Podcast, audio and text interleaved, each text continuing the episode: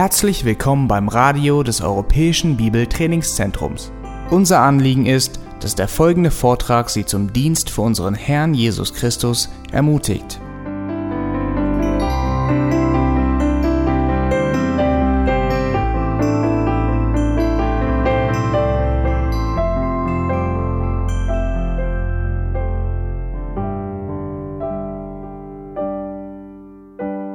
Ich möchte aus Offenbarung 1, Vers 9 bis 20 lesen.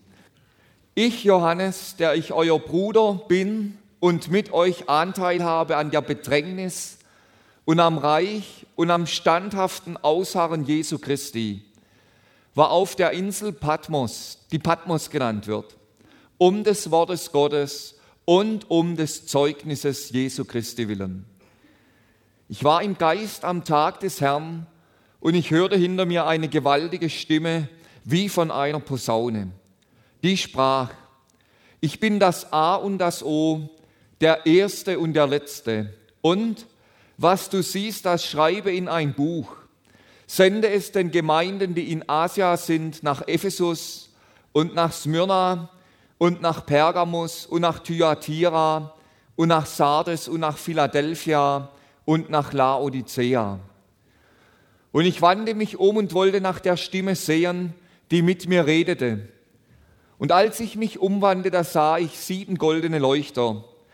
Und mitten unter den sieben Leuchter einer, der einem Sohn des Menschen glich, begleitet mit einem Gewand, das bis zu den Füßen reichte, und um die Brust gegürtet mit einem goldenen Gürtel. Sein Haupt aber und seine Haare waren weiß, wie weiße Wolle, wie Schnee und seine Augen waren wie eine Feuerflamme. Und seine Füße wie schimmerndes Erz, als glühten sie im Ofen. Und seine Stimme wie das Rauschen vieler Wasser. Und er hatte in seiner rechten Hand sieben Sterne. Und aus seinem Mund ging ein scharfes, zweischneidiges Schwert hervor. Und sein Angesicht leuchtete wie die Sonne in ihrer Kraft.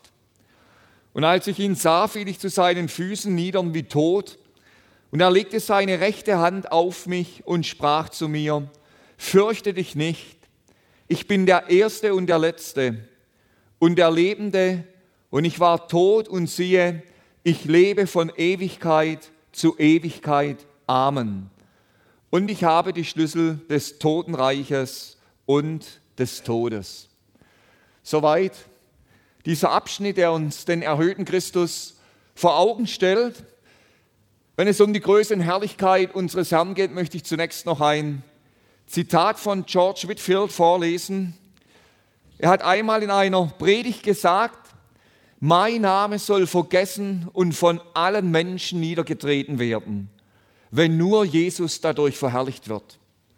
Mein Name möge allenthalben sterben, meine Freunde mögen mich vergessen, wenn dadurch die Sache des gepriesenen Jesus vorangetrieben wird. Ich will Zählen nicht zu einer Partei führen, sondern zu einem Empfinden ihrer Verlorenheit und zum wahren Glauben an Jesus Christus. Was ist Calvin? Was ist Luther? Lasst uns über alle Namen und Parteien hinwegblicken und lasst uns in Jesus unser Ein und alles sehen, damit er gepredigt werde. Was kümmert's mich, wer oben aufschwimmt? Ich weiß, welches mein Platz ist, der Diener aller zu sein. Ich will keine Leute haben, die sich nach meinem Namen nennen. Soweit George Whitfield und soll auch heute Mittag wieder um die Größe und Herrlichkeit unseres Herrn gehen. Als die Offenbarung abgefasst wurde, da herrschte Imperator Caesar Domitianus Augustus Germanicus in Rom, kurz Domitian genannt. Unter diesem Namen ist dann die Geschichte eingegangen. Domitian war nicht nur Kaiser gewesen. Seit Augustus war der Kaiserkultur, der Entschuldigung, der Kaiserkult ein fester Bestandteil der römischen Herrschaft geworden. Und in Domitian war jetzt eine weitere dämonisierte Person als Kaiser aufgetreten, die damals den Kaiserkult auf eine neue Spitze getrieben hat, wie er zuvor noch nicht da war, obwohl der Kaiser schon vorher göttlich verehrt wurde. Wenn Domitian ein Gesetz erließ, dann begann dieses Gesetz, mein Herr und Gott befiehlt. Und danach kam dann, was Domitian für einen Gesetzeserlass erlassen hatte. Herr Kyrios, das war damals der Titel gewesen, der ausschließlich für den römischen Kaiser verwendet wurde. Für die höchste Autorität, die es in Rom gab, die Kaiser, die ja göttliche Verehrung für sich in Anspruch genommen hatte.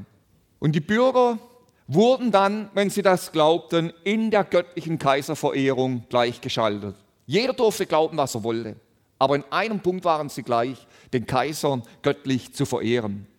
Nun, weil die Gemeinde Jesu den Kaiserkult ablehnte, geriet sie unter Domitian mächtig unter Druck. Und zum ersten Mal spannte sich eine flächendeckende Verfolgung über die Teile des römischen Imperiums, in, dem sich, oder in denen sich Gemeinde Jesu befunden hat. Und Domitian wählte damals eine Strategie aus, die sich später in der Geschichte oft wiederholt in der Christenverfolgung. Er meinte, er könnte die Gemeinde schädigen, wenn er ihre menschlichen Führungspersonen lahmlegen würde und er könnte damit auch die Gemeinde lahmlegen.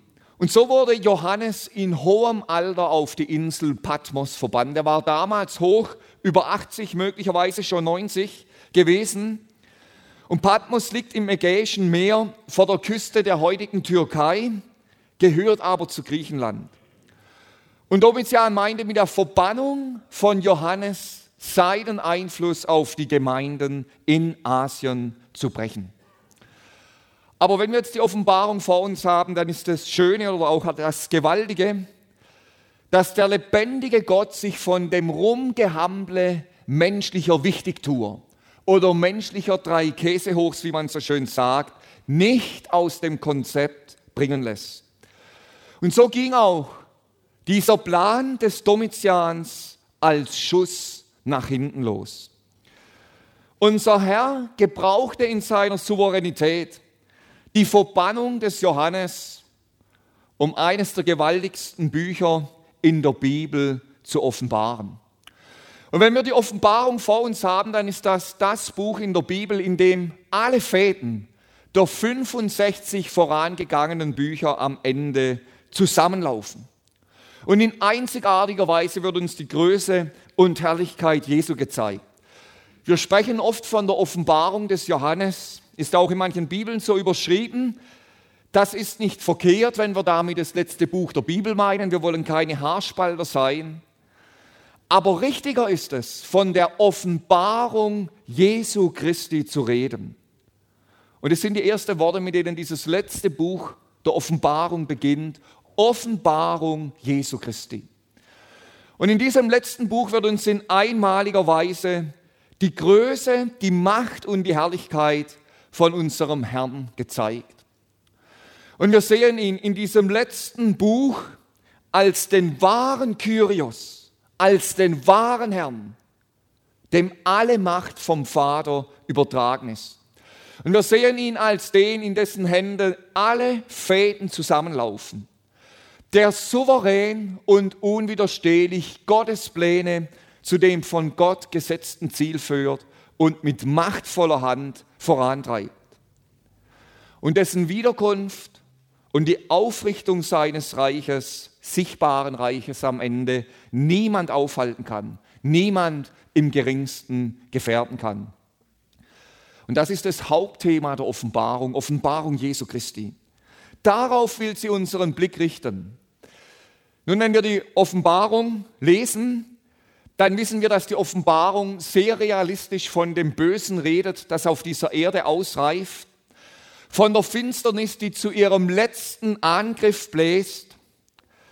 Und wir sehen auch in der Offenbarung, dass es vor der Wiederkunft Jesu mit dieser Welt und Menschheit nicht bergauf geht, wie es uns überall heute plausibel gemacht wird, dass sich alles immer zum Besseren entwickelt, sondern wir sehen, wie vor der sichtbaren Wiederkunft unseres Herrn für alle Menschen es steil bergab geht. Und wir sehen in diesem Buch, wie deshalb über die gottlose Menschheit die Gerichte Gottes am Ende hereinbrechen und diese Menschheit erschüttern. Und das ist eine unumgängliche Auswirkung von Gottes Heiligkeit. Rein menschlich gesehen sind es jetzt für diese Erde keine rosigen Zukunftsaussichten für die Völkerwelt, aber die Offenbarung ist uns nicht gegeben, damit wir uns nur noch mit der Finsternis beschäftigen, auf die Finsternis starren, damit wir vor Angst gelähmt werden oder voller Weltuntergangsstimmung in die Zukunft schauen. Dieses Buch ist uns gegeben, um über allem die einzigartige Größe und Herrlichkeit Christi zu sehen, wie er regiert, wie er sich verherrlicht, sowohl in Gnade wie auch im Gericht, wenn wir die Offenbarung lesen. Das ist ein Gedanke, der ist uns völlig verloren gegangen, weil wir so vom Humanismus geprägt sind. Gott kann sich im Gericht verherrlichen. Und er verherrlicht sich auch im Gericht. Wir wünschen das keinem Menschen aber er verherrlicht sich in der Gnade und er verherrlicht sich in der Offenbarung, auch in seinen Gerichten. Und was für ein Trost war das für die gebeutelte Gemeinde damals, das zu sehen. Und was für ein Trost ist das für uns heute. Der erhöhte Christus regiert und kommt zum Ziel. Und niemand und nichts wird ihn daran hindern. Ich möchte heute Nachmittag drei Punkte nennen. Das erste, die Blickrichtung des Apostel Johannes. Das zweite, der erhöhte Christus und sein Apostel Johannes. Und dann das dritte, der erhöhte Christus und seine Bedeutung für uns. Zunächst das erste, die Blickrichtung des Apostel Johannes. Johannes bezeichnet sich in Vers 9 als euer Bruder und Mitgenosse in der Bedrängnis, oder wir können sagen, als unser Bruder und Mitgenosse in der Bedrängnis und dem Königtum und dem Ausharren in Jesus. Und er sagt es, dass er um des Wortes Gottes willen und des Zeugnisses Jesu nach Patmos verbannt wurde. Und das war für Johannes nicht leicht. Ich habe schon gesagt, er war in hohem Alter, Ende 80, möglicherweise sogar schon Anfang 90. Er lebte noch als der letzte Apostel damals. Und jetzt, als die Verfolgung sich ausbreitete in Gebieten des römischen Reiches über die Gemeinden, da saß er abgeschnitten von seinem Dienst auf der Insel Patmos. Wir können fest davon ausgehen, Johannes hat für die Gläubigen gebetet, er hat für die Gemeinden gebetet, die ihm anvertraut waren. Aber wir können wohl auch sagen, dass es für ihn nicht leicht war, ausgerechnet jetzt abgeschnitten zu sein von den Gemeinden. In der Situation, in der die Gemeinden in besonderer Weise seinen Dienst benötigt hätten, seine Stärkung benötigt hätten, wir wissen es nicht, die Bibel sagt es uns nicht, aber es ist gut möglich, dass Johannes selbst mit der Frage gerungen hat, warum sein Herr seine Verbannung zugelassen hat. Warum er ausgerechnet jetzt auf der Insel Patmos sein musste. Warum er keine direkte Möglichkeit mehr hatte, für die Gemeinden und für die Gläubigen etwas zu tun. Und möglicherweise schaute Johannes auch immer wieder sehnsuchtsvoll nach Osten zur Küste der Provinz Asien oder Asia. Möglicherweise schaut er sehnsuchtsvoll, wo die Gemeinden in Ephesus waren und die anderen Gemeinden waren. Und da lesen wir in unserem Text, am Tag des Herrn hörte der Apostel hinter sich eine Stimme wie eine Posaune. Und er bekommt den Auftrag, das in ein Buch zu schreiben für die sieben Gemeinden. Wir haben es in Vers 12 gelesen. Und ich wandte mich um und wollte nach der Stimme sehen, die mit mir redete. Und als ich mich umwandte, da sah ich sieben goldene Leuchter und mitten unter den sieben Leuchter einen, der einem Sohn des Menschen glich. Und da sah er den erhöhten Christus in seiner ganzen Herrlichkeit. Offenbarung 1 und Offenbarung 19 sind die beiden Kapitel, in denen wir die gewaltigste Beschreibung des erhöhten Christus haben. Interessant, der Apostel Johannes musste sich umdrehen. Er brauchte eine neue Blickrichtung, um den Herrn in seiner ganzen Größe und Macht zu sehen. Weg von der felsigen Verbannungsinsel, auf der er sich befand. Es war keine Urlaubsinsel. Das war eine felsige, kahle Verbannungsinsel. Weg von der felsigen Verbannungsinsel. Weg von den bedrückenden Umständen, denen er ausgesetzt war. Weg von der Küste Asiens und der bedrückenden Situation, die damit verbunden war, und hin auf den erhöhten Christus, dem alle Macht vom Vater übertragen ist. Er sah Christus nicht in der Niedrigkeitsgestalt, die er nach seiner Menschwerdung hatte. Nicht so, wie oft in der katholischen Kirche dargestellt wird, als das kleine und süße Jesuskind. Nun, wir dürfen uns an Weihnachten jedes Mal an die Menschwerdung unseres Herrn erinnern, das steht außer Frage. Aber oft wird er dargestellt als das immerwährende kleine süße Jesuskind. So sah ihn Johannes nicht. Er sah ihn auch nicht als Mensch gewordener Gottessohn, der diente und auf jedes Zeichen seiner Macht und Größe verzichtete. Johannes sah hier seinen Herrn auch nicht am Kreuz hängen, wie er für die Schuld der ganzen Welt sühnde. Sein vollkommenes Opfer steht ja im Zentrum der Bibel.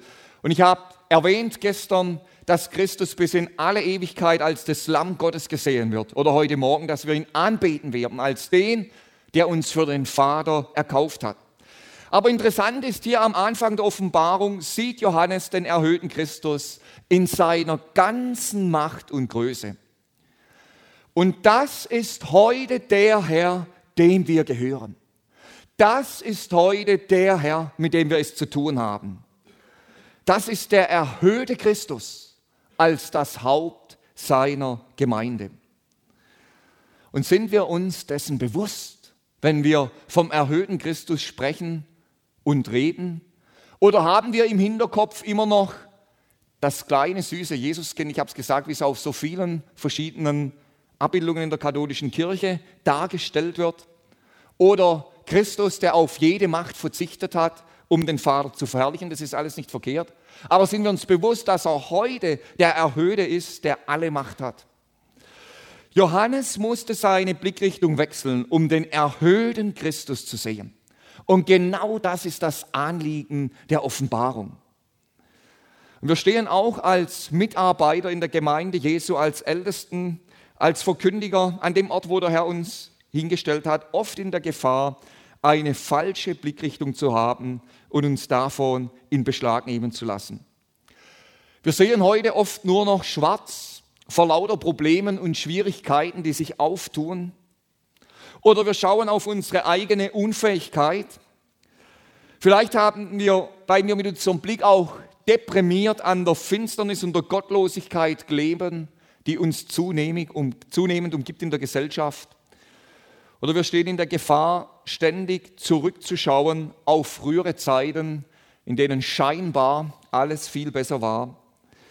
Und deshalb müssen wir uns immer wieder neu zu diesem Blickwechsel durchringen, den Johannes hier am Anfang der Offenbarung hat. Es geht nicht darum, dass wir so tun, wie wenn es keine Probleme gäbe. Es geht auch nicht darum, dass wir heute die Augen vor der Realität verschließen. Aber es geht darum, dass wir Christus über allem sehen, dem alle Macht gegeben ist und der unwiderstehbar regiert und Gottes Pläne zum Ziel bringt. Den Herrn zu sehen, der seine Gemeinde gegründet hat, der sie baut und der sie an seinem Tag auch vollenden wird. Auch wenn wir nicht alles verstehen und nicht alles einordnen können. Vor einigen Jahren da waren wir in unserem Dienst in einer sehr, sehr schwierigen Situation. Eine Schwierigkeit kam nach der anderen. Man kann sagen, es ging von Tunnel zu Tunnel.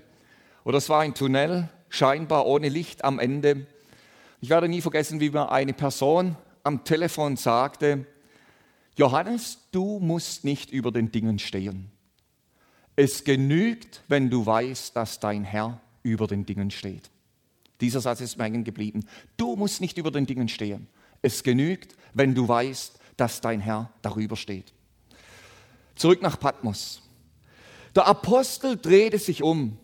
Er sieht den erhöhten Christus in seiner ganzen Macht und Herrlichkeit. Und da bekommt er eine völlig neue Perspektive. Und es ist beachtenswert, die Insel Patmos, seine ganzen niederdrückenden Umstände, in denen er sich befand, sie werden auch am Ende des Buches nicht mehr erwähnt. Stattdessen ruft er am Ende Offenbarung 22, Vers 20, ja komm Herr Jesus, die Gnade des Herrn Jesus sei mit allen. Wir kommen zum zweiten, der erhöhte Christus und sein Apostel Johannes. Zu Beginn dieses Buches sieht Johannes den erhöhten Christus, dem nach seiner Rückkehr zum Vater alle Macht übertragen ist. Und er sieht ihn in einer Herrlichkeit und Größe, die er nicht mehr beschreiben kann eigentlich. Und trotzdem ist diese Realität für uns von größter Bedeutung. Und deshalb versucht Johannes den erhöhten Christus in menschliche Bilder zu fassen, wie eine Stimme, wie Haare, wie, was wir dann lesen. Aber die Realität seiner Herrlichkeit und Macht übersteigt wirklich alles, was wir uns vorstellen können. Vielleicht haben Sie auch schon von Christus-Erscheinungen gehört und dann weiß man nie so richtig, wie soll man damit umgehen, wenn Menschen erzählen, sie haben eine Vision gehabt, sie haben Christus gesehen oder sonst etwas. Ich möchte Ihnen zwei Hinweise von der Bibel her geben. Der erste Hinweis. An keiner Stelle im Neuen Testament ist uns eine Erscheinung des erhöhten Christus verheißen. Im Gegensatz. Paulus betont, dass wir jetzt im Glauben und nicht im Schauen leben. 2. Korinther 5, Vers 7. Petrus erinnert die Gläubigen daran, dass sie ihren Herrn lieb haben, obwohl sie ihn nicht sehen. 1. Petrus 1, Vers 8. Und ihn zu sehen, verheißt uns Johannes in seinem ersten Brief auf den Tag der Entrückung. 1. Johannes 3, Vers 2. Dann werden wir ihn sehen in seiner ganzen Herrlichkeit. Nach der Himmelfahrt berichtet uns das Neue Testament bis zur Abfassung der Offenbarung über einen Zeitraum von circa 60 Jahren. Und in dieser Zeit wurde der erhöhte Christus in seiner Herrlichkeit nur von drei Personen gesehen. Und alles drei waren besondere Ereignisse. Das erste Mal, als Stephanus, der erste seiner Jünger, sein Leben ließ. Apostelgeschichte 7, Vers 56. Und es ist interessant, in der ganzen Bibel sitzt Christus zur Rechten Gottes und dort steht er zur Rechten Gottes. So hat ihn das bewegt, als der erste seiner Kinder sein Leben für ihn gelassen hat. Das war das erste Mal. Die zweite Person war Paulus, der als einziger Apostel kein Augezeuge der Auferstehung war. Und Apostel mussten ja Augenzeuge des Auferstandenen sein. Das lesen wir in Apostelgeschichte 1. Und Paulus spricht davon, wie er Christus gesehen hat, in 1. Korinther 15, Vers 8. Und das letzte Mal wird er hier von Johannes im Zusammenhang mit der Offenbarung Jesu Christi gesehen. Dass wir das von der Bibel her sehen, das sind alles drei außergewöhnliche Ereignisse, aus denen wir niemals eine Regel ableiten könnten, dass wir ein Recht darauf hätten, Christus zu sehen in einer Vision oder einer Erscheinung. Wir sehen, stehen heute im Glauben, sind im Glauben und noch nicht im Sehen. Der zweite Hinweis. In sogenannten Erscheinungen und Visionen wurde Christus schon in ganz unterschiedlicher Weise angeblich gesehen. Man sah ihn eben als Kindlein, oder man sah ihn mit der Dornenkrone. Andere sprachen von seinen blutenden Wunden oder von irgendeiner menschlichen Posse. Ich denke an einen äh, Jugendgottesdienst, wo jemand sagte, er sah Christus auf einer Harley sitzen. Und jemand anderes hat dann gesagt, es bedeutet, der Herr hat die Lenker in deinem Leben in der Hand. Es gibt andere, die haben Gemeinden in einem purpurroten, äh, Christus in einem purpurroten Mantel gesehen oder mit einem Hirtenhut auf und anderes. Der Herr Jesus ist heute nicht mehr der Träger der Dornenkrone. Er ist nicht mehr das kleine Kind, sondern er ist der Herr aller Herren und der König aller Könige. Und die einzig detaillierte Beschreibung von Christus in seiner ganzen Herrlichkeit finden wir in Offenbarung 1. Und ich habe gesagt, auch in Offenbarung 19 bei seiner Wiederkunft. Und alles, was davon irgendwie abweicht, entpuppt sich schon einmal mehr als Fälschung. Der Apostel Johannes sieht den erhöhten Christus. Er war der Jünger, der Jesus lieb hatte. Das lesen wir in den Evangelien, besonders in seinem Evangelium. Johannes gehörte auch zu den Dreien, die mit auf dem Berg waren, als Christus verklärt wurde. Und da wird uns von dem unbeschreiblichen Glanz berichtet, den Christus hatte. Er begegnete dem auferstandenen Herrn nach seiner Rückkehr zum Vater. Und in seinen Briefen legt er besonders viel Wert darauf, auf die intensive Gemeinschaft mit Christus. Aber als der Jünger, der seinen Herrn lieb hatte, den erhöhten Christus sieht, fällt er wie ein Toter zu Boden. Die Majestät und die Herrlichkeit, die er gesehen hat, sie war einfach zu groß für ihn. Ich habe die Sorge, dass wir uns gar nicht mehr bewusst sind, wer unser Herr eigentlich ist. Man spricht so schnell vom erhöhten Christus, dem alle Macht gegeben ist. Aber wer ist der, dem alle Macht gegeben ist? Der erhöhte Christus hat eine Majestät, eine Reinheit, eine Heiligkeit, die wir uns nicht vorstellen können. Und bin ich mir das auch bewusst im Umgang mit ihm? Bin ich mir das bewusst in der Art und Weise, wie ich über ihn spreche? Er ist mein Retter. Er hat seine Jünger seine Freunde genannt. Er ist mein Hirte. Ich darf ihm alles sagen, das Herz ausschütten, was mir unter den Nägeln brennt. Aber er ist auch der erhöhte Christus. Und er ist nicht so ein Kumpel wie beispielsweise der Presslufthammer Bernie von der Baustelle, so mit dem man sich so unterhalten kann, auf die Schulter klopfen kann. Er ist trotzdem der erhöhte Christus. Und wir lesen im Neuen Testament an verschiedenen Stellen von der Gottesfurcht oder von der Furcht des Herrn. Und Paulus und Petrus sprechen auch viel von der Gottseligkeit. Man kann auch übersetzen von der Gottesverehrung, von der Frömmigkeit, von der Gottesfurcht. Und nach Titus 1, Vers 1 ist die Erkenntnis der Wahrheit untrennbar mit der Gottseligkeit verbunden. In 1 Timotheus 6,11, da ruft Paulus uns auf, nach der Gottseligkeit oder nach der Gottesfurcht zu streben. Und das übersehen wir so leicht in unserer coolen und lässigen Zeit, in der wir heute leben. Und diese Wahrheiten sind der Gemeinde Jesu auch deshalb teilweise verloren gegangen, weil man sich nur noch so wenig mit dem erhöhten Christus beschäftigt. Und je mehr wir erkennen, wer unser Herr wirklich ist, welche Macht und Herrlichkeit ihm nach seiner Erhöhung vom Vater übertragen wurde, umso mehr werden wir in der Gottesfurcht und in der Gottseligkeit wachsen und auch unser praktisches Leben davon geprägt werden. Und sie werden ganz neu zur Beugung vor dem Herrn kommen, wenn sie sich bewusst werden, wer das ist, zu dem ich im Gebet kommen kann. Und sie werden ganz neu ins Danken und Staunen kommen, wenn sie sich damit beschäftigen, was das einmal sein wird, an seiner ganzen Herrlichkeit teilzuhaben. Nicht, weil wir uns das verdienen können, sondern weil er das würdige Lamm ist. Er hat mich geliebt. Er ist mir nachgegangen, einem verlorenen Sünder und Taugenichts. Und dann hat er mich völlig unverdient zu einem Heiligen gemacht, zu einem Kind Gottes, zu einem Miterbe der Herrlichkeit. Was das bedeutet, das werden wir erst einmal in der ganzen Größe erfassen, wenn wir bei ihm sind. Johannes konnte vor dem erhöhten Christus nur noch wie ein Toter zu Boden sinken. Und dieses Hinfallen vor der Herrlichkeit und Größe Jesu ist auch ein Vorgang, mit dem die Bibel insgesamt sparsam umgeht, der niemals die Regel war.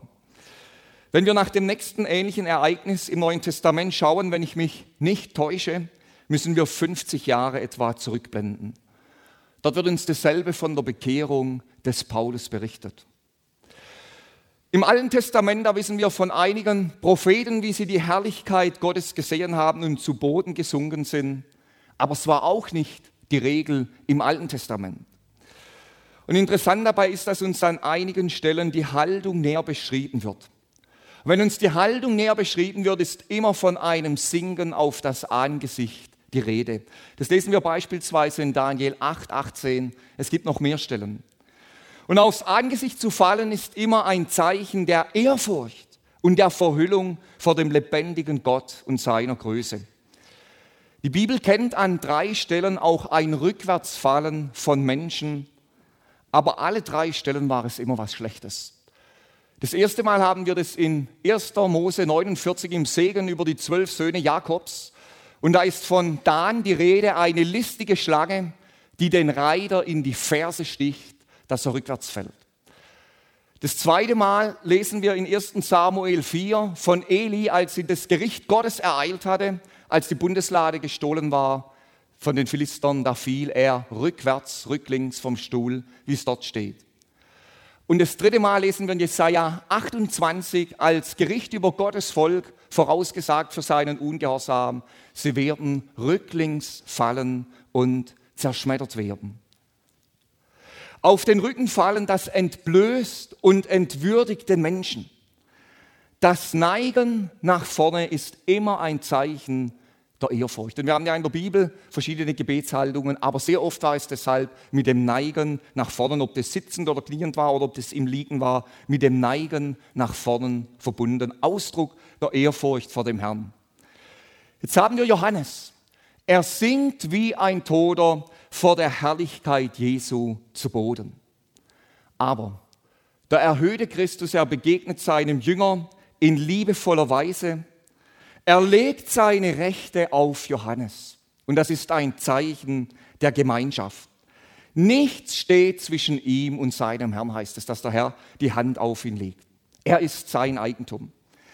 Und dann spricht Johannes, Entschuldigung, dann spricht er Johannes zum Trost zu, fürchte dich nicht, Vers 17. Ich bin der Erste und der Letzte und der Lebende und ich war tot und siehe, ich lebe von Ewigkeit zu Ewigkeit. Amen. Ich habe die Schlüssel des Totenreiches und des Todes. Wer sich vor seinem Herrn gebeugt hat, ihn als Herrn kennt, ist untrennbar mit ihm verbunden. Auch der Tod, und die Bibel nennt den Tod unser letzten Feind in diesem Zusammenhang, auch der Tod hat für ein Kind Gottes seinen Schrecken verloren. Und das sagt uns ja Paulus in Römer 8, Vers 39. Nichts kann uns scheiden von der Liebe Gottes, die in Christus Jesus ist, unserem Herrn. Wir kommen zum dritten Punkt, der erhöhte Christus und seine Bedeutung für uns. Im Neuen Testament wird uns Christus und seine Bedeutung für uns in einer vielfältigen Weise gezeigt. Da ist die Rede vom guten Hirten, der sein Leben für die Schafe lässt. Er kümmert sich in liebevoller Weise um jedes einzelne seiner Kinder. Der Herr Jesus wird uns als der Weinstock gezeigt. Wir sind die Reben. Die Reben können nur in Verbindung mit dem Weinstock Frucht bringen. Oder das Neue Testament zeigt uns Christus als das Lamm Gottes. Er bringt das Opfer und stirbt stellvertretend an unserer Stelle. Sein Blut fließt zur Vergebung der Sünde. Und wir können jetzt noch anderes von seiner Bedeutung anfügen. Ich habe schon gesagt, zu Beginn der Offenbarung wird uns Christus als der erhöhte Herr gezeigt. Und der erhöhte Herr wird uns hier als der unbestechliche Richter seiner Gemeinde vorgestellt. Die Offenbarung spricht von dem kommenden Gericht Gottes über die Menschheit. Aber Christus wird uns zunächst auch als der Richter seiner Gemeinde vorgestellt. Er wandelt zwischen den sieben goldenen Leuchtern, lesen wir, die seine Gemeinde ist. Und bevor die gottlose Welt gerichtet wird in der Offenbarung, muss zuerst die Gemeinde vor ihrem Herrn bestehen. Und das ist der Grund, warum in Offenbarung 2 und 3 die Gemeinden auf den Prüfstand des erhöhten Christus gestellt werden. Wir lesen in 1. Petrus 4, Vers 17, denn die Zeit ist gekommen, dass das Gericht anfange beim Hause Gottes. Wenn aber zuerst bei uns, was wird das Ende derer sein, die dem Evangelium Gottes nicht gehören? Auch Paulus spricht immer wieder davon, dass wir vor dem Richterstuhl Christi erscheinen müssen, als Gläubige oder erscheinen werden. Und der erhöhte Christus als Richter, am Anfang der Offenbarung zunächst als Richter seiner Gemeinde, ist eine Realität, der wir heute nicht mehr gern ins Auge sehen. Unsere Zeit ist vom Individualismus, von der Toleranz geprägt und da scheint so etwas für uns keinen Platz mehr zu haben. Aber es ist eine biblische Realität. Wir müssen aber auch den Richter der Gemeinde Jesu in richtiger Weise verstehen. Die Bibel sagt uns, dass die Welt ohne Christus zur Bestrafung und zum Verdammnis gerichtet wird. Bei dem Gericht der Gemeinde geht es um Reinigung, es geht um Erziehung, um Züchtigung und um Belohnung. Der Herr Jesus ist der unbestechliche, heilige und gerechte Richter, auch seiner Gemeinde. Und interessant, dass er deshalb in Kapitel 2 und 3 in liebevoller Weise anerkennt, an welchen Stellen eine Gemeinde geistlich gewachsen war. Er gibt liebevoll Trost und Ermutigung, wo das notwendig ist. Wir kennen wahrscheinlich alle irgendwo jemand, dem man nichts richtig machen kann. Und es gibt ja Leute, die haben selber an einer perfekten Sache noch etwas auszusetzen. Und wenn sie dann nur daran aussetzen, dass die Sache perfekt ist. Aber sie finden überall etwas, wo sie etwas auszusetzen haben. Und so ist unser Herr Jesus nicht als der liebevolle Richter seiner Gemeinde. Liebevoll erkennt er an, wo Wachstum war, Gehorsam und Veränderung stattgefunden hat. Aber auf der anderen Seite fällt er auch ein klares Urteil. Wenn eine Gemeinde sich an einer Stelle von ihm entfernt hat oder als Ganzes entfernt hat, und dort ruft er mit einer ernsten Gerichtsandrohung zur Reinigung und zur Umkehr auf. Und was mich immer wieder an dem unbestechlichen Richter bewegt, das ist sein Urteil über die sieben Gemeinden. Warum bewegt mich das immer wieder? Es weicht völlig von dem ab, wie die damaligen Christen die verschiedenen Gemeinden beurteilt haben. Wir haben zwei Gemeinden, die in ihrer gesellschaftlichen Umgebung wie auch unter den Christen keine große Beachtung fanden. Das war die Gemeinde in Smyrna in Philadelphia. Philadelphia wird kein einziges Mal in der Kirchengeschichte erwähnt. Im Gegensatz zu anderen Gemeinden aus den sieben Sendschreiben, man weiß nur, dass es elf Märtyrer gab aus Philadelphia, die dann in Smyrna hingerichtet wurden mit Polycarp. Und interessant für die Gemeinden, die gar keine so Beachtung gefunden haben. Unser Herr, der unbestechliche Richter, hat Lob und Anerkennung für sie. Und er fordert sie auf, weiterzumachen, durchzuhalten. Wir haben andere Gemeinden. Die Gemeinde in Sardes, wir können sagen, sie war dafür bekannt, fit wie ein Turnschuh. Das war das Motto. Da war Leben in dieser Gemeinde. Da war Aktivität. So hat die damalige Christenheit gedacht, wenn wir dieses Sendschreiben lesen. Und der erhöhte Christus stellt genau das Gegenteil fest. Keine Anerkennung für Sardes, sondern nur ein Ruf zur Umkehr. Laodicea, eine Gemeinde, in der scheinbar alles rund lief, in der es an nichts gemangelt hatte. Und sie wurde von anderen Gemeinden wohl beneidet. Und der Herr Jesus richtet die schärfste Gerichtsandrohung an sie. Und da sehen wir die Maßstäbe des erhöhten Christus als Richter der Gemeinden. Sie sind ganz anders wie unsere Maßstäbe. Lassen Sie mich eine ganz kleine Anmerkung machen. Was ist das beste Kennzeichen, dass wir zu Laodicea gehören? Das ist eine Fangfrage. Passen Sie auf. Das beste Kennzeichen ist, wenn wir uns selbst für Philadelphia halten. Warum? Philadelphia war eine der beiden Gemeinden, die keinen Bußruf bekam. Und wenn wir überzeugt sind, dass wir keine Buße nötig haben, dann sind wir Laodicea, aber nicht mehr Philadelphia. Ich möchte zu Philadelphia gehören. Das soll unser Anliegen sein. Aber ich kann nie von mir sagen, ich bin Philadelphia und die anderen sind Laodicea. Die größte Gefahr, wenn wir uns für Philadelphia halten, sind wir in Wirklichkeit Laodicea. Es gab noch andere Gemeinden in den Sendschreiben. Der Herr hat manches Gutes gesehen, das gewachsen war. Er lobt sie, er ermutigt sie. Aber das verblendet den unbestechlichen Richter, den erhöhten Christus, nie für die geistlichen Defizite, für die Dinge, die verkehrt gelaufen sind. Und er macht darauf aufmerksam. Und er ruft dann in diesen Punkten eindringlich zur Umkehr. Mir ist eins an diesem Text so wichtig geworden, wenn wir von dem erhöhten Christus sprechen, wie andere Menschen, ganz gleich was für Menschen das sind, andere Menschen über unsere Gemeinden sprechen und urteilen. Wie andere Christen über unsere Gemeinden sprechen und urteilen, das ist unwichtig auch wie wir selbst über unsere Gemeinden sprechen und urteilen. Entscheidend ist allein, wie der erhöhte Christus seine Gemeinde sieht und beurteilt. Und allein vor ihm, den erhöhten Herrn, haben wir uns einmal zu verantworten. Und nur indem die Bedeutung des erhöhten Christus mehr von uns erkannt wird, können wir von der Menschenfurcht befreit werden. Und ich wünsche mir noch viel mehr von ihm aus korrigiert und verändert zu werden und in allem, was wir denken und tun, in erster Linie vor ihm zu stehen, dem unbeschrecklichen Richter seiner Gemeinde.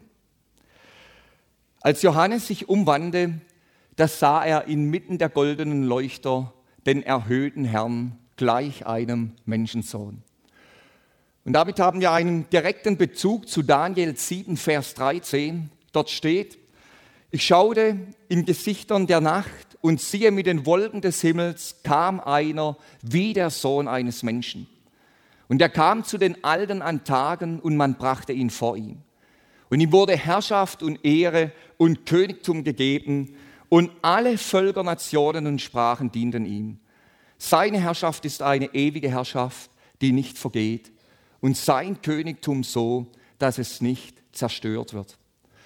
Daniel sah prophetisch die Erhöhung Christi voraus, die Rückkehr zu seinem Vater, wie ihm alle Macht vom Vater übertragen wurde.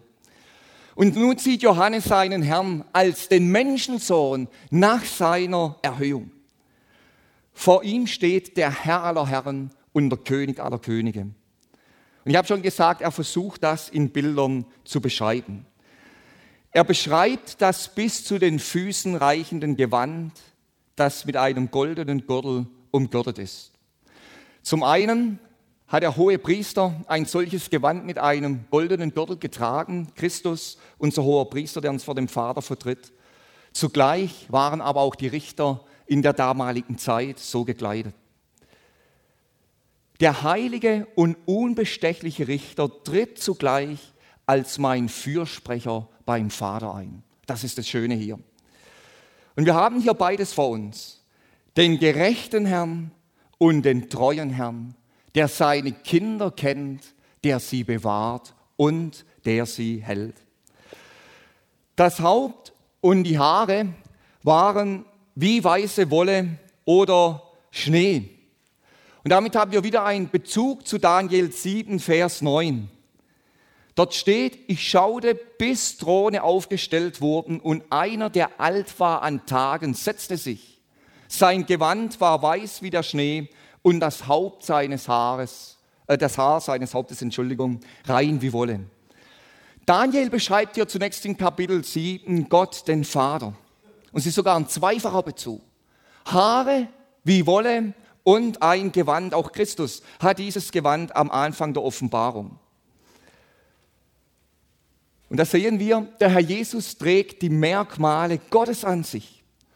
Und deshalb hat er in Johannes 14, Vers 9 zu Philippus gesagt, wer mich gesehen hat, der hat den Vater gesehen.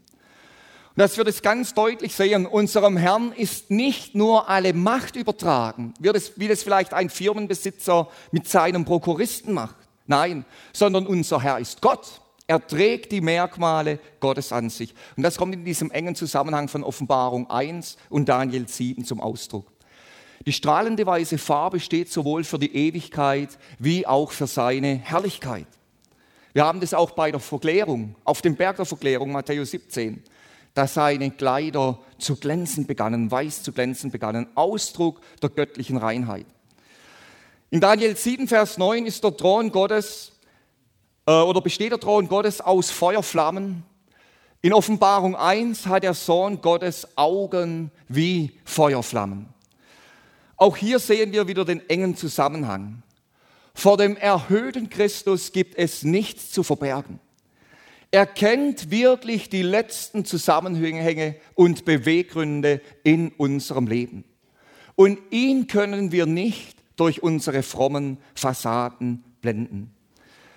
Und wir stehen immer in der Gefahr, anderen etwas vorzuspielen. Uns mit einem Schein zu umgeben, der nicht unserem tatsächlichen Sein entspricht. Und es gibt so viele fromme Masken, hinter denen man sich verbergen kann. Vielleicht spielt man den Smiley-Christen, der immer nur in der Schweiz sagt, man aufgestellt durch die Gegend ging. immer nur aufgestellt ist, gut drauf, wie man in der heutigen Zeit sagt. Oder vielleicht spielen wir den Zündkerzenchristen, der immer nur von neuen Ideen und Impulsen sprudelt. Man kann auch versuchen, den coolen Alltagschristen vorzugeben, den absolut nichts aus den Bahnen wirft, der hoch erhaben selbst über all den Dingen steht. Und manchmal tritt man auch als missionarischer Jagdbomber auf, nicht weil man wirklich ein Anliegen hat, sondern weil man die Glaubensgeschwister beeindrucken möchte mit seinem missionarischen Eifer. Oder man kann sich auch das Etikett der Demut umhängen, um eine gute Fassade zu haben. Und wie oft stehen wir in der Gefahr, uns hinter frommen Fassaden zu verstecken. Dem erhöhten Christus können wir nichts vormachen, Augen wie Feuerflammen. Er kennt unsere Beweggründe und der Herr kennt uns besser, wie wir uns selbst kennen. Und dessen war Paulus sich voll bewusst. In 1. Korinther 4, Vers 4 und 5, da sagt er, als er sich rechtfertigt, denn ich bin mir selbst nichts bewusst. Und jetzt denken wir weiter, damit bin ich gerechtfertigt. Paulus sagt das völlig anderes. Er sagt, denn ich bin mir selbst nichts bewusst. Und dann geht er weiter, aber dadurch bin ich nicht gerechtfertigt. Der mich aber beurteilt, ist der Herr. Und so verurteilt nicht von, vor der Zeit, bis der Herr kommt, der auch das Verborgene der Finsternis ans Licht bringt und die Absichten der Herzen offenbaren wird. Und dann wird jedem sein Lob werden von Gott. Seine Füße werden uns beschrieben wie glühendes Erz. Nun, glühendes Erz ist etwas sehr Unangenehmes, wenn man glühendes Erz berührt oder mit glühendem Erz in Berührung kommt. Und das ist in der Bibel oft ein Ausdruck, oder wir haben hier einen Ausdruck des Gerichtes. Der erhöhte Herr züchtigt und erzieht seine Kinder und seine Gemeinde. Nicht, weil er uns drücken möchte, nicht, weil er uns ja unten halten möchte, wie das vielleicht irgendwelche Menschen tun bei Mobbing, nein, sondern er tut das aus Liebe, weil wir seiner Heiligkeit teilhaftig sind. Und deshalb kann er Sünde und Ungehorsam niemals einfach übergehen im Leben seiner Kinder. Dann redet Johannes von der Stimme wie ein gewaltiges Wasserrauschen und wir finden diese Beschreibung auch bei Hesekiel in Kapitel 1 und in Kapitel 43 im Zusammenhang mit der Herrlichkeit Gottes oder der Shechina, wie sie genannt wird. Und dort wird durch ihre Bewegung, wenn sich die Herrlichkeit bewegt, ein Geräusch wie das Rauschen vieler Wasser verursacht. Und diese Stimme ist ein Zeichen für die Allmacht des erhöhten Christus. Ein Rauschen vieler Wasser. Wenn er spricht, dann geschieht das. Und wenn er spricht, dann ist das in absoluter göttlicher Autorität. Allein sein gesprochenes Urteil über die Gemeinden ist bindend. Aber das ist auch eine Ermutigung für uns in der Nachfolge Jesu, wenn wir diese Stimme sehen, wie das Rauschen vieler Wasser. Egal, was auf uns äußerlich gesehen in der Zukunft wartet im persönlichen Leben oder wie sich auch bei uns alles entwickeln sollte, auch wenn es uns Angst und Bange werden möchte, nichts kann die Worte Jesu, an ihrer Gültigkeit und an ihrer Autorität hindern. In seiner rechten Hand hält der erhöhte Herr die sieben Sterne. Uns wird gesagt, es sind die sieben Engel der Gemeinden. Ich kann jetzt der Zeit wegen nicht äh, näher darauf eingehen. Es waren wohl sieben Ältesten der Gemeinde gewesen, die hier gemeint sind, so sehe es jedenfalls ich von der Bibel her. Er hält sie in seiner rechten Hand. Sie stehen unter seinem Schutz, unter seiner Bewahrung. Niemand kann sie von dort wegreißen. Aber die rechte Hand ist auch immer die aktive Hand. Der erhöhte Christus handelt durch seine Gemeinde auf dieser Erde. Durch seine Gemeinde werden Menschen errettet, denen das Wort der Wahrheit gesagt wird. Er möchte sich verherrlichen. Und in den Augen der Umwelt, da mag die Gemeinde oft äh, Entschuldigung, mitleidig belächelt werden, abschätzig beurteilt werden, hilflos verfolgt werden. Aber vergessen wir nicht, der Herr dem alle Macht gegeben ist. Er handelt durch seine Gemeinde. Aus seinem Mund kommt ein scharfes, zweischneidiges Schwert. Wir lesen in Hebräer 4, Vers 12, dass das lebendige Gott, das lebendige Wort Gottes wirksamer ist, schärfer ist, wie jedes zweischneidige Schwert.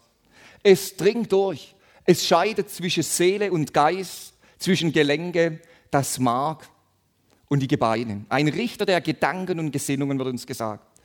Und das Schwert war damals das Gerichtssymbol der Justiz gewesen. Es trennt, was göttlich und menschlich ist, das Schwert aus seinem Mund. Auch zwischen geistlichem Leben und zwischen allem, was wir meinen, selbst an menschlich frommem Getue produzieren zu können. Und das wird deutlich in dem Urteil über die sieben Gemeinden. Und die Schärfe von Gottes Wort wirkt zunächst immer schmerzhaft, dieses zweischneidige Schwert in unserem Leben oder in unseren Gemeinden. Aber dann kommt das andere. Zugleich wirkt es auch echte Heilung, echte Veränderung von innen heraus. Und wo ich Gottes Wort die Schärfe nehme, da verhindere ich gleich zwei Dinge. Zum einen sehe ich meinen Zustand nicht mehr der göttlichen Wahrheit entsprechend. Zum anderen kann es keine echte Erneuerung und Verbesserung in meinem Leben geben von innen heraus. Und wenn wir Gottes Wort die Schärfe nehmen, dann wird die Nachfolge höchstens noch zu einer billigen Oberflächenkosmetik. Das scharfe, zweischneidige Schwert, das aus dem Mund des Erhöhten geht. Sein Angesicht leuchtete wie die Sonne in ihrer Kraft. Und damit wird noch einmal seine ganze Majestät und Herrlichkeit zum Ausdruck gebracht. Im Alten Testament wird Gott selbst mit der Sonne verglichen, seine unwiderstehliche Herrlichkeit. Und als Christus mit seinen drei Jüngern auf dem Berg der Verklärung war, da begann sein Angesicht zu leuchten wie die Sonne. Das lesen wir in Matthäus 17, Vers 2. Seine göttliche Herrlichkeit überstrahlte hier sein menschliches Aussehen. Und zugleich sahen die drei Jünger den Herrn in seiner messianischen Herrlichkeit bei seiner Wiederkunft. Das lesen wir in Malachi 3, Vers 20. Aber auch, die ihr meinen Namen fürchtet, wird die Sonne der Gerechtigkeit, Entschuldigung, aber euch, die ihr meinem Namen fürchtet, wird die Sonne der Gerechtigkeit aufgehen und Heilung ist unter ihren Flügeln. Deshalb wollte Petrus drei Hütten bauen auf dem Berg der Verklärung. Das war nicht irgendeine verworrene Idee. Das Laubhüttenfest ist das messianische Fest bei der Wiederkunft Christi in Israel. Das lesen wir beispielsweise in Zacharia 14. Deshalb wollte Petrus drei Hütten bauen. Er hat erkannt, die Sonne der Gerechtigkeit, den kommenden Messias in seiner ganzen Herrlichkeit auf dem Berg der Verklärung. Und hier in Offenbarung 1, als Johannes den erhöhten Christus sieht, sein Angesicht strahlt wie die Sonne. Vor ihm muss alle Finsternis weichen. Ohne Sonnenlicht gibt es kein Leben. Und das ist der Grund, warum wir unseren Herrn so brauchen für das Leben unserer Gemeinden.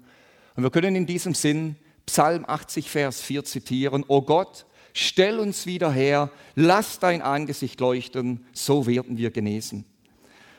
Und lasst uns doch darauf achten, dass unsere Gemeinden nicht zu christlichen Fabriken werden, in denen sich nur noch ein mechanischer, frommer Aktivismus abspielt.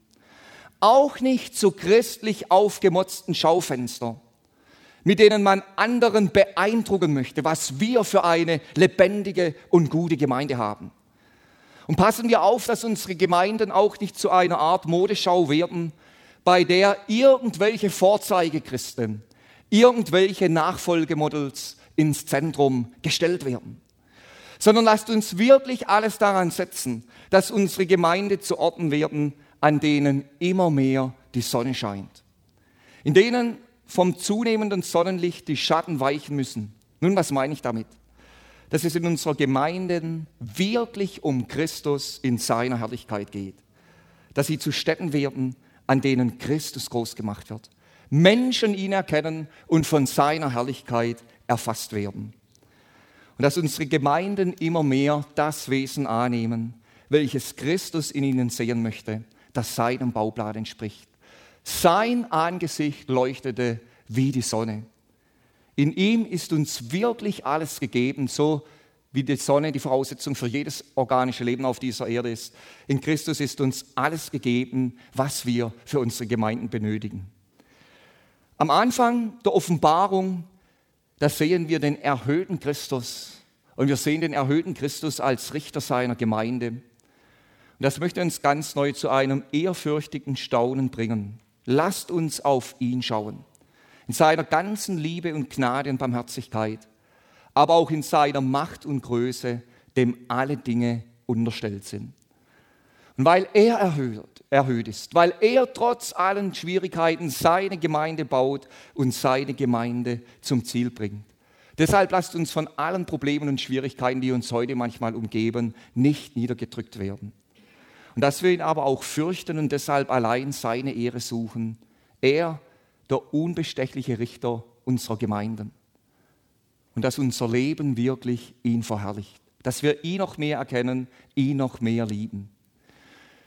Wenn wir den erhöhten Christus vor Augen haben, dann verstehen wir noch besser, was Luther in seiner Auslegung zum ersten Gebot so zum Ausdruck brachte. Und damit möchte ich schließen.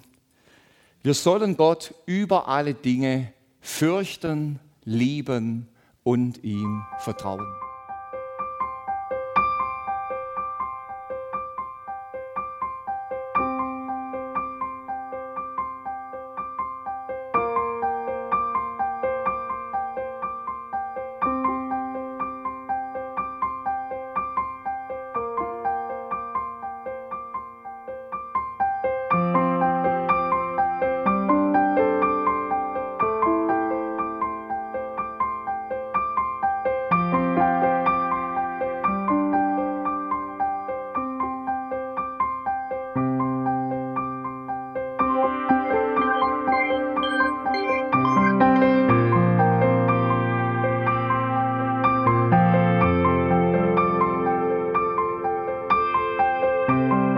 Alle Vorträge unseres Programms, Bücher, DVDs und vieles mehr können Sie bei uns unter www.ebtc-media.org erhalten.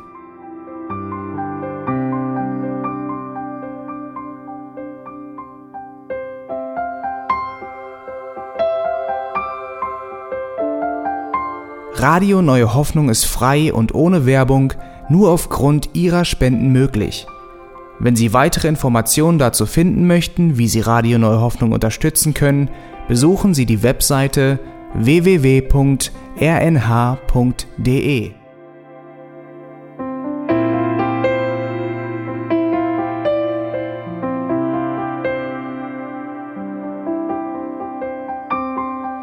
Die Sendezeiten des EBTC sind Montag, Mittwoch, Freitag und Samstag jeweils von 10 bis 11 Uhr.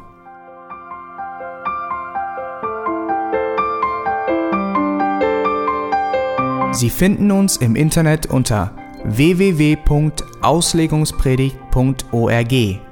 Eine E-Mail können Sie uns senden an radio@auslegungspredigt.org. Telefonisch erreichen Sie uns unter 0049 30 60 988 610. Unsere Postanschrift ist EBTC Havelländer Ring 40 in 12629 Berlin, Deutschland.